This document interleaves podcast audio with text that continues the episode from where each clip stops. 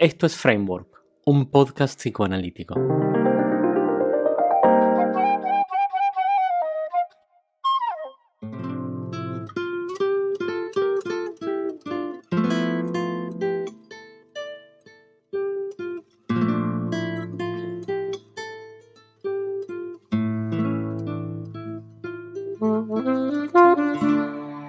Siempre por más de un motivo es una aventura empezar una segunda temporada. Está la expectativa de lo que fue nuestro primer encuentro, nuestros primeros varios encuentros de la primera temporada y qué hacer de nuevo, de distinto o de lo mismo de lo que fueron esos encuentros.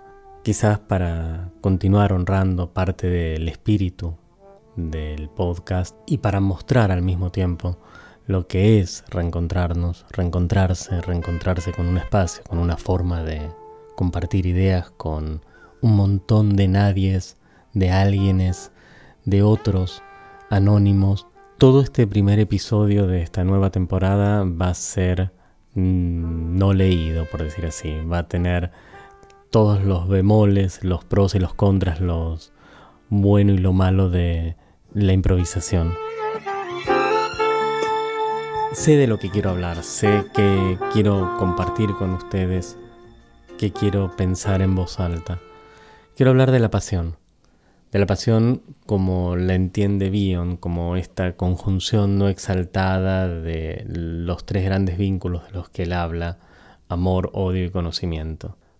El primero de los vínculos, amor, mm, por convención en jerga se utiliza la letra L por la palabra love en inglés odio se utiliza la letra H por hate en inglés y la K de knowledge, conocimiento, se utiliza para el vínculo homónimo. La pasión está entendida como esto que favorece la construcción de un vínculo pleno, gratificante del cual uno pueda nutrirse adecuadamente. Y requiere un profundo equilibrio entre el amor, el odio y el conocimiento. Para eso tenemos que entender un poco mejor a qué llama un vínculo y a qué nos referimos cuando hablamos de amor, de odio y de conocimiento. Bion realiza una transformación epistemológica de primer orden, saliendo de una lógica ontologicista en donde las cosas son, como sucedía, por ejemplo, en el framework topológico de Freud o en el framework objetal de Klein, en donde realmente hay cosas que aunque no tengan una localización física, sí tienen, sí poseen un estatus de existencia. Están, existen, son. En ese sentido hay un descentramiento de aquello sobre lo que el analista centra su atención. No es ni en el objeto ni en el sujeto. De hecho, no se habla ni de sujeto ni de objeto. No existen epistemológicamente estas categorías de análisis, al menos no como están concebidas en el psicoanálisis clásico. La palabra sujeto proviene de la filosofía y tiene una penumbra asociativa enorme a lo largo de la historia. Probablemente la idea de sujeto haya sido el gran invento moderno, mucho más que la máquina de vapor, el capital, las formas de producción o los grandes estados nacionales como manera de organizar lo social. El sujeto como idea de pensar lo humano es un invento moderno que fue introducido en el psicoanálisis por el psicoanálisis francés y hoy se utiliza casi como moneda estándar de intercambio, es un commodity dentro de lo que es la jerga psicoanalítica. Vale entonces reemplazar la idea de sujeto cuando no estamos utilizándolo con la penumbra asociativa que trae o de la filosofía o algún tipo de formalismo lacaniano por la idea de individuo o de persona. La idea de objeto para Bion eh, no es como lo es para, por ejemplo, Klein y la teoría de las relaciones objetales, el depositario del dolor mental, sino que se convierte el objeto en objeto psicoanalítico. ¿Qué es un objeto psicoanalítico para Bion? Cualquier cosa que sea pasible de ser pensada psicoanalíticamente. Es súper simple y súper instrumental esta definición de objeto, básicamente. Si soy capaz de trabajar psicoanalíticamente con algo, ese algo es un objeto psicoanalítico, lo que sea. El acento está puesto no en el individuo, no en el objeto, está puesto en el medio. Formalmente el modelo que utiliza Bion para pensar es no se trata ni del pecho ni de la boca, se trata del contacto entre el labio y el pezón. Se trata de esa fina capa deliciosa, delectante que existe entre la mano que mima y la piel que es mimada. Ahí en esa pequeña capa infinita en donde vive el mimo. El mimo no lo hace la mano, no lo hace la piel mimada, se hace en ese espacio que existe entre los dos. De igual forma, la función, la idea de función fundamental para la epistemología bioniana, tiene que ver con esta relación que existe entre dos. Y Bion utiliza la palabra vínculo, no utiliza relación, no utiliza bond como vínculo, que es otra de las palabras que se pueden usar en inglés, no utiliza relation, como relación de relaciones objetales, utiliza vínculo, link, que es la manera más denodada, más depurada, más próxima a la experiencia que se puede hacer. Vínculo como los vínculos de Internet, como los hipervínculos de Internet, que uno clic, cliqueas y vas a otro lugar, como el link de la cadena, como los eslabones de la cadena, es link, es descriptivo, eso es un vínculo. Un vínculo es eso que hay entre dos. Como esta especie de diferencia de potencial que existe entre dos, en donde una corriente eléctrica no la hace ni el ánodo ni el cátodo, ni el polo positivo ni el polo negativo, sino que se produce en el encuentro de los dos en donde se arma una corriente eléctrica. Este es el mismo modelo que utilizamos para pensar en acciones sin agente, es la misma idea que subyace a la idea de funciones y factores, valga la redundancia de la palabra idea, y a la idea de transformaciones. Cuando mm, Bion presenta funciones y factores, dice que la función es lo observable, esto están aprendiendo de la experiencia, y el factor es aquello que no podemos observar, pero que deducimos, utilizando, por ejemplo, la intuición, con evidencia mínima. En transformaciones, Bion dice que para interpretar se necesitan por lo menos dos cosas, una parte observada y otra conjeturada o deducida por el analista. Dos puntos, dos puntos que atraviesan toda la obra de Bion hasta el nivel en el cual Bion, como buen postdarwiniano que es, dice que la unidad es el par. La unidad es el par, lo repito, la unidad es el par. Es decir, la unidad son dos, se necesitan dos, dos puntos para mostrar la oscilación de la función PCD en terminología más adecuada al libro, yo diría la vibración, el área de vibrancia entre PSD. Bion habla de oscilación todavía, porque está manejando otro framework, un framework funcional y no de entrelazamiento. Y entre estos dos que arman la diferencia se genera el vínculo. El vínculo que favorece, que posibilita la transformación. Observar eso que observamos cuando utilizamos la lente de la teoría de las transformaciones, no porque la transformación existe, que de hecho no. Esta es la idea de vínculo que Bion va a usar para hablar de amor, odio y conocimiento. ¿Cómo define Bion el vínculo de amor? El vínculo de amor está definido por la capacidad de ver las cosas tal cual son, es amor, es amor por la verdad, amor por lo que las cosas son, amor por los hechos. Es más, eh, cuando Bion diferencia la verdad de la mentira, hace un silogismo que es precioso por lo claro y lo penetrante que es. Dice que lo que diferencia la verdad de la mentira es que la verdad es por mérito propio y la mentira necesita, necesariamente, un pensador que la piense. Esto es tan simple y tan elegante como definición porque es contundente. No se requiere teoría, no se requieren conceptos, se requiere simplemente el entender la instrumentalización y las implicancias de esta afirmación. Define propiamente el área de aplicación. La verdad, el amor por la verdad, el vínculo L que no es amor, es un vínculo de amor, de amor por los hechos, de amor por lo otro, de amor incluso por uno mismo, que al final del día de eso se trata, de esta capacidad de entrar en contacto lo menos deformada, de manera lo menos deformada posible con uno mismo. El vínculo H, o el vínculo de odio, no tiene que ver con lo que coloquialmente consideramos odiar, sino que el odio tiene que ver con la posibilidad de ver todo lo que la cosa no es. Todo eso que la cosa no es. Es permitirme a través del vínculo insaturar lo que observo, de manera de ver todo eso que la cosa no es. Y el vínculo de conocimiento, paradojalmente, consiste en poder tolerar lo desconocido.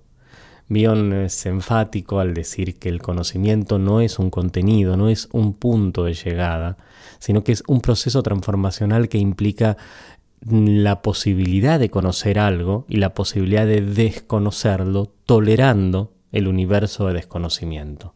Es decir, que en el vínculo de conocimiento lo que está puesto de relieve es la capacidad de tolerar lo desconocido, es la capacidad de tolerar la ignorancia. Pensado así, cuando hablamos de pasión, hablamos de la posibilidad de poder contener sin una ansia exacerbada esta compensación tripartita entre los tres grandes vínculos emocionales que Bion describe. Lo pongo de otra forma. Sin el amor yo no soy capaz de ver las cosas como son, de tener respeto por aquello que la cosa es, por eso que es por mérito propio, no por lo que yo quiero que sea o por lo que la cosa muestra o por otras cosas, sino ver la cosa tal cual es, que tiene mucho que ver con el amor real, si lo pensamos. Amar a alguien no es idealizarlo, amar a alguien es verlo como es, ver qué tal esa cosa es. Si yo solamente amo, no puedo construir expectativa, con lo cual necesito también parte de odio que me permita ver todo lo que eso no es, ver lo que eso le falta, en lo que eso se puede convertir, lo que eso no es y que eh, ponele que desde un vértice absolutamente moral está bien que no lo sea, o desde un vértice estético está bien que no lo sea, alto, petizo, gordo, flaco, bueno, malo, lo que sea. Y necesito, además de verlo tal cual es, tal como operador, verlo tal cual es con amor, la capacidad de ver lo que eso no es con odio por lo que eso es, y además tener la capacidad de, a la vez que entro en contacto con eso, con lo que es, también poder tolerar todo el contacto que no estoy teniendo, todas las cosas que esa cosa de hecho es y yo no estoy entrando en contacto con y yo no estoy conociendo. Esta armonización entre amor, odio y conocimiento favorecen que yo pueda conectarme de manera pasional con lo otro. Dentro del otro está todo el mundo externo, están los otros individuos y también está mi propia personalidad, porque yo tengo que vérmelas conmigo mismo. Pavada de cosa, tener que vérselas con uno mismo, tener que salir, irse de vacaciones, ir a comer, ir a tomar algo, pasear, estar, ser, dormir con uno toda la vida. Esta relación pasional que uno establece con uno mismo es la que también deja espacio para el crecimiento, para la nutrición y para tener algún tipo de esperanza de parecernos un poco más a eso que soñamos para nosotros. Ahora, en los textos inéditos de Bion, en, el último tomo de las obras completas, Bion introduce una letra en relación a los vínculos, que es la letra W. No dice a qué se refiere, no dice a qué responde, no habla de una penumbra asociativa. Y a mí me gusta pensar que ese vínculo W que Bion introduce bien podría ser un vínculo W por work, un vínculo de trabajo, que bien podría agregarse también al trípode de la pasión, diciendo que la pasión no sería solamente mm, esta armonización no exacerbada entre amor, odio y conocimiento, sino también amor, odio, conocimiento y trabajo. Pensando el trabajo como la capacidad de construir un vínculo que esté armonizado en torno a la tarea, que sea respetuoso por la tarea que nos une. Y poniendo en, por ejemplo, menos W, eh, el supuesto básico y en menos menos W, la esclavitud, como mm, transformaciones en la clave del vínculo W. Si yo soy capaz de establecer un respeto por la tarea y la realización de la tarea, sea cual sea, con un otro, incluido en el otro, con uno mismo, dado que de vuelta la unidad es el par, tengo mayores posibilidades de que los procesos transformacionales conduzcan a crecimiento. Entendiendo crecimiento no un lugar al que llegar, sino este proceso constante de transformaciones continuas.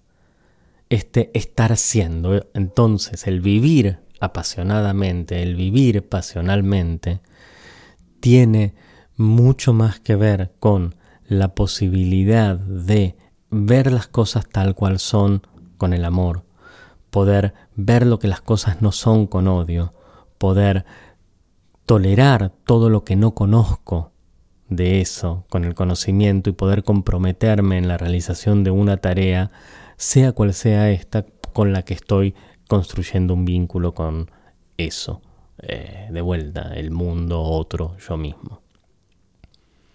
Así como pensamos recién eh, en W, podemos pensar también en L, en donde mm, en Argentina el nombre comercial es McDonald's, pero el nombre de la empresa es Arcos Dorados SA. En general casi todas las empresas tienen un nombre comercial, que es el nombre que conocemos todos. Pasa lo mismo con las drogas o los fármacos, en donde el nombre comercial es el nombre que la droguería, que el laboratorio le pone. Y está después el nombre químico del fármaco o de la droga.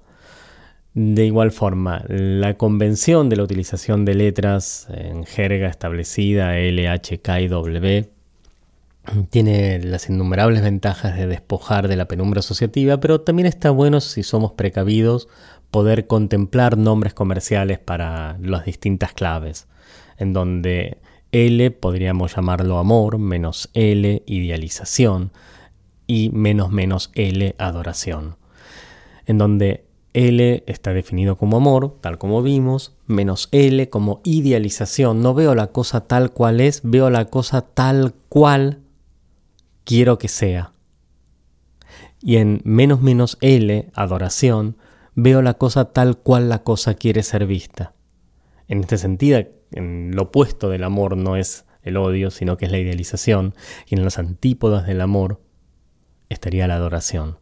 La adoración requiere una renuncia a quién soy yo, a mi sentido común, una destrucción de él, en pos de aquello que quieren que yo vea. Existe la adoración de uno mismo, la adoración de otros, la adoración de ideas, adoración de múltiples tipos.